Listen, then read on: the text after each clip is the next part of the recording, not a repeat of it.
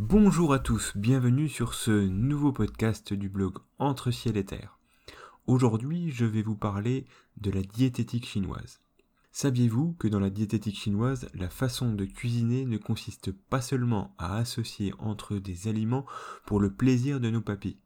Le ou la cuisinière sensibilisée à la diététique chinoise va composer ses plats afin de maintenir un équilibre énergétique chez ses proches durant les différentes saisons. Lorsque ceux-ci souffriront de petits déséquilibres énergétiques, alors le bon cuisinier pourra sélectionner certains aliments afin de venir régulariser et harmoniser l'état de ses proches. La diététique chinoise va nous permettre de sélectionner des aliments en fonction de leur nature, froide ou chaude, et de leur saveur, amère, acide, douce, piquante et salée. Nous verrons plus tard que ces aliments ont aussi des propriétés thérapeutiques. La diététique chinoise fait partie des différentes branches de la médecine chinoise, au même titre que la pharmacopée, l'acupuncture et la moxibustion.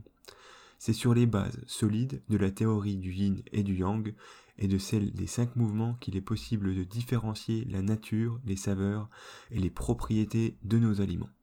En connaissant ces derniers, il est possible de mieux comprendre l'action que peut avoir sur notre organisme les différents aliments que nous mangeons chaque jour. Les aliments sont à l'image des points d'acupuncture. Ils vont eux aussi pouvoir venir régulariser certains troubles. Pour cela, vous n'aurez besoin ni d'aiguilles ni de moxa, mais juste d'un bon couteau et d'une fourchette. Les aliments et les plantes médicinales ont la même origine. Les aliments ont une action moins forte que les herbes médicinales, utilisées en pharmacopée chinoise. On peut donc facilement les consommer au quotidien de manière préventive sans aucune contre-indication ils vont pouvoir aussi petit à petit régulariser certains déséquilibres énergétiques et soulager certains de nos maux. Comment différencier le froid du chaud? Lorsque je vous parle de la nature froide ou chaude, je ne parle pas de la température d'un aliment, mais plutôt de l'effet qu'il va produire une fois à l'intérieur de notre organisme. L'environnement intérieur de notre organisme ne doit être ni trop chaud ni trop froid. Lorsque cet équilibre chaud-froid est rompu, alors cela va produire certains symptômes. Nous pourrons par l'intermédiaire de la consommation de certains aliments soit rétablir cet équilibre ou au contraire l'accentuer. Le meilleur moyen de différencier la nature des aliments reste encore de l'écouter les aliments de nature plutôt chaude auront tendance à chasser le froid et à augmenter la chaleur dans notre corps. Consommés en quantité trop importante, ils pourraient rendre votre bouche sèche, occasionner des maux de ventre et de la constipation. Les aliments de nature plutôt froide vont quant à eux faire diminuer la présence de chaleur en rafraîchissant l'intérieur de votre organisme. Entre ces deux états, la diététique chinoise va classer nos différents aliments à des niveaux intermédiaires qui sont plus ou moins froids ou plus ou moins chauds. Le froid, le frais, l'équilibré, le tiède et le chaud vont ainsi nous permettre de catégoriser chacun de nos aliments. En fonction de nos déséquilibres, nous devrions donc consommer des aliments qui rafraîchiront ou réchaufferont notre corps. Il est donc important de connaître le fonctionnement de notre corps. Lorsque nous sommes en bonne santé, nous n'avons à souffrir d'aucun symptôme. Mais il arrive que des facteurs extérieurs dérèglent notre organisme. Des excès dans notre alimentation, dans notre émotionnel, du surmenage ou encore une exposition excessive aux énergies climatiques telles que le vent, le froid et l'humidité. Notre corps va alors produire certains signes marqueurs de froid ou de chaleur. Il s'agit simplement d'un dérèglement du yin et du yang. Vous saurez maintenant que si vous êtes moins habillé que les autres en hiver ou au contraire plus habillé que tout le monde en été, c'est le fruit d'un déséquilibre yin-yang. Il est possible d'en prendre conscience facilement en réfléchissant à certaines informations que notre corps nous donne plus le déséquilibre sera important et plus ces informations seront évidentes. Par exemple, pour un syndrome de froid, vous serez plus facilement frileux, vous aimerez le chaud, vous n'aurez pas spécialement soif, votre teint sera plutôt pâle, vos quatre membres tels que les mains et les pieds seront plutôt froids, vos selles seront plutôt molles et les urines seront longues et claires. Pour quelqu'un qui aurait un syndrome plutôt de chaleur, il aurait un peu plus de mal à supporter le chaud. Il aimerait les lieux frais, il aurait plutôt soif, et en général, il, aime les boissons plutôt froides. son teint serait plutôt rouge, ses quatre membres tels que ses mains et pieds seraient plutôt chauds, ses selles seraient plutôt dures, et les urines courtes et plutôt foncées. Ces explications sont très simplifiées.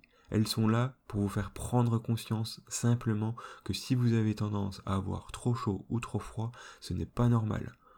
Pour en savoir plus, n'hésitez pas à contacter un spécialiste de médecine chinoise. Maintenant que vous savez différencier le froid du chaud, il est simple de comprendre que lorsque nous ressentons facilement le froid, la diététique chinoise va nous permettre de privilégier des aliments plutôt tièdes et d'éviter la consommation en excès des aliments froids ou frais. En revanche, pour ceux qui supportent moins bien la chaleur, alors il faudra privilégier des aliments plutôt frais. Progressivement, il sera possible de régler naturellement ces petits déséquilibres avant qu'ils ne prennent plus d'ampleur, pour pouvoir ensuite retrouver une alimentation équilibrée entre les deux natures qui sont le frais et le tiède. Voici quelques petits exemples. La banane plutôt de nature froide, l'aubergine est plutôt de nature fraîche. La carotte est quant à elle équilibrée, les crevettes sont plutôt de nature tiède et le poivre plutôt de nature chaud. Si vous remarquez en vous plusieurs des caractéristiques d'un syndrome de froid, si vous souffrez régulièrement de nausées ou alors que ces nausées sont apparues après une consommation abusive de produits froids, comme une glace par exemple, il est fort probable que leur nature froide soit à l'origine de vos problèmes digestifs. Vous pourrez donc ajouter un peu de gingembre qui est de nature tiède dans votre alimentation ou préparer des tisanes de gingembre. Cela aura pour effet de réchauffer peu à peu votre estomac et disperser le froid à l'origine de ces nausées. Attention au gingembre dont la saveur est piquante. Si c'est trop fort, n'hésitez pas à ajouter un peu de sucre de canne. Si au contraire vous constatez en vous les caractéristiques d'un syndrome de chaleur et que vous êtes facilement constipé, il est alors fort probable que cela soit dû à une insuffisance de liquide provoquée par un excès de chaleur. Alors vous pourrez utiliser les épinards qui sont de nature fraîche, cela aura pour effet de diminuer peu à peu la chaleur qui se trouve dans vos intestins et de générer des liquides, améliorant naturellement votre transit. La simple différenciation du froid et de la chaleur est donc un des points essentiels qui permettent de tirer un maximum de bénéfices de notre alimentation. Maintenant, je vais vous donner quelques astuces afin de reconnaître la nature des aliments selon la diététique chinoise. En effet, vous ne pourrez connaître par cœur la nature de tous les aliments. Pour cela, il vous suffit parfois d'observer ces aliments dans leur milieu naturel. Leur couleur va nous donner des informations. Les plantes vertes qui poussent près du sol vont facilement absorber l'humidité de la terre. Ils seront plutôt de nature froide, comme les haricots mango et les légumes verts. Les aliments de couleur plutôt rouge, comme le piment, la jujube, la grenade, poussent près du sol, mais leur fruit est exposé au soleil durant une longue période, ce qui rend leur nature plutôt chaude. Le goût va lui aussi vous donner certaines informations. Les aliments de saveur plutôt douce et piquante, lorsqu'ils sont exposés au soleil, seront de nature chaude, comme l'ail. Les aliments amers et acides sont généralement plutôt froids, comme la courge amère. L'environnement de croissance de ces aliments va aussi influencer leur nature. Les plantes aquatiques ont tendance à être de nature froide, comme les racines de nénuphar et les algues nori. Ce qui pousse dans la terre, comme le curcuma et le gingembre, reste sous terre durant une longue période. Ces plantes savent résister à des milieux secs. L'eau ne sera donc pas très présente dans ces aliments. Ils seront alors plutôt de nature chaude. L'exposition de ces aliments va aussi influencer leur nature. Les produits qui poussent sur le côté ombragé d'un terrain, plutôt orienté au nord, absorbent beaucoup plus d'humidité et voient rarement la lumière du soleil. Ils sont donc de nature plutôt froide, comme les champignons. Les aliments qui poussent en hauteur ou avec une exposition sud-est, comme les graines de tournesol, les châtaignes, sont plutôt chaudes, car de par leur position, ils recevront plus de lumière et de chaleur. Les saisons peuvent elles aussi influencer la nature des aliments. Les aliments qui poussent durant l'hiver seront de nature plutôt froide, car à cette saison l'énergie froide y est très importante, comme les champignons shiitake et le radis blanc. Certains des aliments cultivés en été ont besoin de beaucoup d'eau. Ils seront donc aussi de nature plutôt froide, comme la pastèque, le concombre, la poire et le pamplemousse. Nous allons maintenant nous intéresser à la saveur de ces aliments. Chaque saveur est en relation avec un organe. L'acide va pénétrer le foie, le salé va pénétrer les reins, le doux va pénétrer la rate, la mer va pénétrer le cœur, et le piquant va pénétrer les poumons. Ces différentes saveurs vont donc pouvoir être utilisées dans notre alimentation et avoir une action spécifique sur l'organe lié à cette saveur. Le Din Jing précise aussi que pour les maladies de foie, il faut éviter la saveur piquante. Pour les maladies du cœur, il faut éviter la saveur salée. Pour les maladies de la rate, il faut éviter la saveur acide. Pour les maladies du rein, il faut éviter la saveur douce. Pour la maladie des poumons, il faut éviter la saveur amère. Les propriétés de nos aliments dans la diététique chinoise. En plus de leur saveur et de leur nature, les aliments vont avoir certaines propriétés. Par exemple, les carottes vont renforcer l'énergie de la rate, les épinards vont nourrir le sang, les pommes vont accroître les liquides et humidifier les poumons. Le soja va tonifier l'énergie, le radis va la faire circuler, la viande de mouton va réchauffer l'estomac et l'oignon va harmoniser l'estomac. Afin de rester en bonne santé, il nous faudra aussi réguler notre alimentation. Durant les différentes saisons d'une année, il convient d'adapter son alimentation en fonction de ce qui pousse dans notre environnement direct. Au quotidien, soyez attentif à l'harmonie entre la nature froide et chaude, ainsi que la saveur des aliments. Limitez votre consommation de produits froids et crus. Respectez aussi des horaires réguliers auxquels vous prendrez vos repas. Il est de coutume dans la tradition chinoise de manger trois fois par jour, comme chez nous. Les repas doivent, si c'est possible, se faire à des horaires réguliers. Ne pas respecter ces horaires va sur le long terme obligatoirement engendrer des déséquilibres. On entend de plus en plus qu'il faut manger quand nous avons faim. Cela est bien vrai lorsque nous sommes en bonne santé. Lorsque les fonctions énergétiques de notre corps sont en déséquilibre, cela va engendrer certains besoins anormaux. Par exemple, le fait de se lever à 2 heures du matin avec une envie de manger ou avoir faim juste après avoir mangé. Ces habitudes sont anormales. Il est possible de les changer en allant voir un spécialiste de médecine chinoise. Si après une dure journée vous avez faim à 18h30 alors que vous avez l'habitude de manger à 19h30, alors à ce moment-là, écoutez votre corps. Cette information n'a rien d'anormal. Un dicton chinois nous enseigne que dans une journée, le repas le plus important est celui du matin. Pour le repas du midi, mangez à votre faim.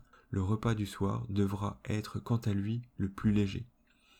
Tout cela s'explique simplement grâce à la vision énergétique de la médecine chinoise. Le matin est le moment où notre énergie vitale yang est la plus abondante. Elle permet le bon fonctionnement de nos organes. Cette abondance va permettre une digestion facile et rapide. À partir de midi, cette énergie va commencer à décliner. Ainsi, si vous avez l'habitude de faire de gros repas le soir, vous allez surcharger votre système digestif. Il aura besoin de beaucoup plus de temps pour assimiler correctement votre repas. Cela aura un impact direct sur votre sommeil et sur le long terme produire différents symptômes digestifs. N'hésitez pas à manger de tout en quantité raisonnable. Afin d'assurer le bon fonctionnement de votre système digestif, veuillez à ne pas le surcharger avec des portions trop importantes. Sans quoi cela va engendrer certains déséquilibres au niveau de la fonction de vos intestins et de l'estomac. Comme nous l'avons vu plus haut, l'excès de consommation d'aliments d'une certaine saveur va produire des déséquilibres. Ne jamais manger certains aliments car on ne les aime pas n'est pas non plus une bonne chose. La diversification des couleurs, des saveurs en fonction des saisons est une garantie de bonne santé. Dans le classique de l'empereur jaune, une attention toute particulière est donnée à 5 céréales, 5 légumes, 5 fruits et 5 viandes toutes très importantes pour assurer le bon développement de notre organisme. Les cinq céréales ont un rôle majeur dans la diététique chinoise. Elles doivent constituer la source principale de notre alimentation. Selon le célèbre médecin Wang Bing, les cinq céréales sont le riz, les haricots azuki, le soja, le blé et le millet jaune. Les céréales vont avoir une action bénéfique pour les fonctions de notre estomac et de notre rate et ainsi renforcer notre énergie vitale très important lorsqu'une personne a peu d'appétit, est maigre et fatiguée. Le problème avec les céréales d'aujourd'hui. Durant des milliers d'années, les semences et les céréales ont été transmises car leurs propriétés étaient bénéfiques pour notre santé. Depuis une centaine d'années, l'homme a transformé ces semences afin de les rendre plus résistantes aux maladies, mais aussi plus productives. Les céréales qu'utilisaient nos ancêtres n'ont plus grand-chose à voir avec celles d'aujourd'hui. Il n'y a qu'à observer la hauteur des blés qui sans cesse rétrécit. Ceci est sans doute la cause qui fait qu'au lieu d'être bénéfiques à notre digestion, certaines céréales nous rendent malades, comme les blés d'aujourd'hui, qui rendent de plus en plus de gens intolérants au gluten. Je suis certain que si à l'origine les premiers hommes avaient disposé des semences de blé que nous cultivons aujourd'hui, le blé n'aurait pas l'importance qu'il a aujourd'hui dans notre alimentation, car de manière naturelle, les hommes l'auraient délaissé au profit d'autres céréales au fil du temps. Le millet est une très bonne alternative pour les personnes qui ne supportent plus le blé. Une consommation excessive de blé va avoir tendance à rendre insuffisante l'énergie de votre rate, et ainsi produire des symptômes digestifs. Le millet jaune va quant à lui petit à petit renforcer l'énergie de votre rate et atténuer les dégâts du blé pour vous redonner de la vitalité. Les cinq légumes sont traditionnellement la ciboule, l'oignon de Chine, la mauve, l'oignon et les feuilles de haricots. Les légumes vont pouvoir compléter notre alimentation. Intéressez-vous aux légumes qui poussent dans votre région. Ceux-ci vous seront extrêmement bénéfiques. Nos ancêtres ne se limitaient pas aux carottes, aux pommes de terre et aux fenouilles que nous trouvons si facilement en supermarché aujourd'hui. Ils consommaient aussi une grande quantité d'herbes qui poussaient autour de chez eux. Toutefois, ne consommez pas ces herbes sans les connaître. Les cinq fruits sont traditionnellement la pêche, la prune, l'abricot, les châtaignes et le jujube. Concernant la consommation de fruits, Faites attention à leur nature, car une consommation trop importante de fruits qui va à l'encontre de votre propre nature, soit trop chaude, soit trop froide, pourrait aggraver vos fragilités. Les fruits de nature plutôt chaude sont le jujube, la papaye, la grenade, les longanes, la mangue, l'abricot, la châtaigne, les noix, les litchis et la pêche. Les fruits de nature plutôt froide sont la pastèque, la canne à sucre, le melon, les fraises, les kakis, la banane, le pamplemousse, la prune, la poire, la mandarine et le kiwi. Les fruits de nature équilibrée sont le citron, les baies de goji, l'ananas, les raisins, la noix de coco, les noisettes et les figues. Traditionnellement, la viande issue des cinq animaux provient du bœuf, du mouton, du cochon, du poulet et du chien. On oublie trop souvent d'utiliser la viande pour en faire des bouillons, que ce soit avec de la viande ou du poisson accompagné de légumes. Les bouillons sont délicieux et très bons pour notre santé. Dans la culture chinoise, les bouillons ont une place très importante dans l'alimentation. Ils sont présents pratiquement à chaque repas. N'hésitez pas à y ajouter des herbes aromatiques comme l'anis étoilé, le poivre, le poivre du Sichuan, le coriandre, le gingembre et la menthe. Utilisez la diététique chinoise dans votre quotidien. Un célèbre médecin chinois du nom de Sun Miao, connu pour sa grande connaissance des plantes, disait que la première des méthodes à utiliser lorsque nous étions malades était la diététique chinoise. Si cela ne marchait pas, alors seulement on utilisait les plantes. Dans notre civilisation occidentale, nous oublions trop souvent que certains changements de notre alimentation peuvent nous soigner. Pourtant, Hippocrate lui-même disait que ton aliment soit ton seul médicament. Que reste-t-il aujourd'hui de ce conseil? La plupart des aliments que nous consommons aujourd'hui, issus d'une agriculture intensive, sont cultivés sur des sols toujours plus pauvres. Il ressort de ces pratiques des aliments sans saveur et dépourvus de qualité nutritive. Si Hippocrate avait eu à sa disposition les aliments issus de cette agriculture, il n'aurait sûrement pas pu prononcer cette phrase si célèbre. S'il reste possible pour certains d'entre nous de planter ses propres légumes, issus de préférences de semences anciennes et non hybrides, d'élever ses propres animaux afin de donner une alimentation suffisamment riche à ses enfants. Malheureusement, cela n'est pas le cas pour tout le monde. Privilégiez alors les aliments dont le mode de culture est biologique. Pour des raisons économiques, vous pouvez aussi vous rendre chez de petits agriculteurs ou des coopératives qui se trouvent près de chez vous. Vous serez parfois surpris des prix. Choisissez de préférence des matières premières que vous transformerez vous-même. Choisir les bons aliments influence fortement notre santé. Grâce aux bases de la diététique chinoise, lorsque nous ne sommes pas malades, les céréales, la viande, les fruits et les légumes de bonne qualité sont indispensables pour renforcer et nourrir notre corps. Pour finir ce podcast, je vais vous conseiller deux livres. le livre de Michel Philippe Rastoul, intitulé Médecine chinoise et cuisine française. C'est un livre plein de bonne humeur, qui sur les bases de la médecine chinoise va vous expliquer comment adapter notre cuisine de façon à respecter un équilibre entre la nature et les saveurs de nos aliments afin que chacun de nos organes s'y retrouve et participe à notre bonne santé. Le deuxième livre a été écrit par Philippe Sionneau et Josette Chaplet. Il s'intitule Ces aliments qui nous soignent. C'est un livre très complet qui, sur les bases des grands principes de la médecine chinoise, nous fait découvrir les propriétés thérapeutiques des aliments, selon leur nature et leur saveur. J'espère que ce podcast vous aura plu. Si c'est le cas, n'hésitez pas à le partager. Merci beaucoup et à bientôt.